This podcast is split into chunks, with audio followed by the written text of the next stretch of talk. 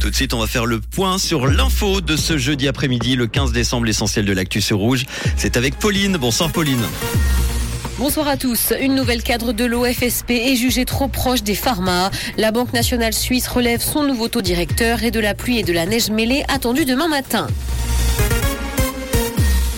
Gestion du Covid en Suisse. Une nouvelle cadre de l'OFSP est jugée trop proche des pharma. Sandra Bloch sera chef de la division des maladies transmissibles de l'OFSP à partir du 1er janvier prochain. Et son CV risque donc de provoquer des critiques. Et ce parce qu'elle a eu une carrière jugée trop proche de l'industrie pharmaceutique. Le milieu médical craint que son passé ne pèse dans ses choix futurs. La Banque nationale suisse relève à nouveau son taux directeur et ce de 50 points de base à 1% contre encore 0,5% en septembre. Elle poursuit donc le redressement de sa politique monétaire engagée au mois de juin. L'Institut continuera également d'intervenir au besoin sur le marché des.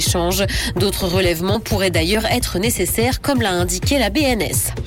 La loi suisse révisée pour encadrer les tests ADN médicaux et non médicaux, et ce pour éviter tout abus et garantir la protection de la personnalité. La dernière modification de la loi datait de 2007 et elle avait besoin d'une mise à jour, d'autant que la réalisation de tests ADN est en constante augmentation. L'OFSP appelle aussi à la prudence concernant les échantillons envoyés à l'étranger.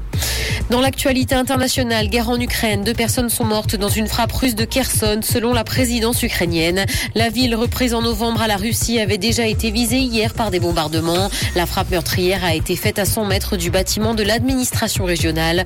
Et la première dame ukrainienne a de son côté indiqué que la guerre était celle pour les valeurs européennes et humaines. Google tient tête à Hong Kong. Le géant du web a justifié aujourd'hui son rejet d'une demande du gouvernement. Il souhaitait empêcher une chanson de protestation pro-démocratie d'apparaître en tête des résultats lorsque les internautes cherchent l'hymne de la ville. La firme a indiqué ne pas manipuler les résultats de recherche.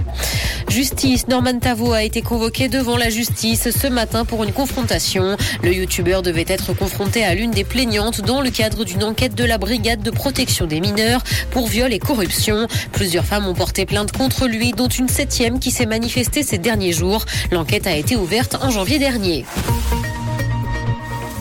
De la pluie est attendue ce soir et de la pluie accompagnée de neige devrait également tomber demain matin. La visibilité sera réduite et le mercure affichera 2 degrés à Lausanne et Morges ainsi que 4 à Genève et Palinges. Bonne soirée à tous sur Rouge. C'était la météo, c'est Rouge.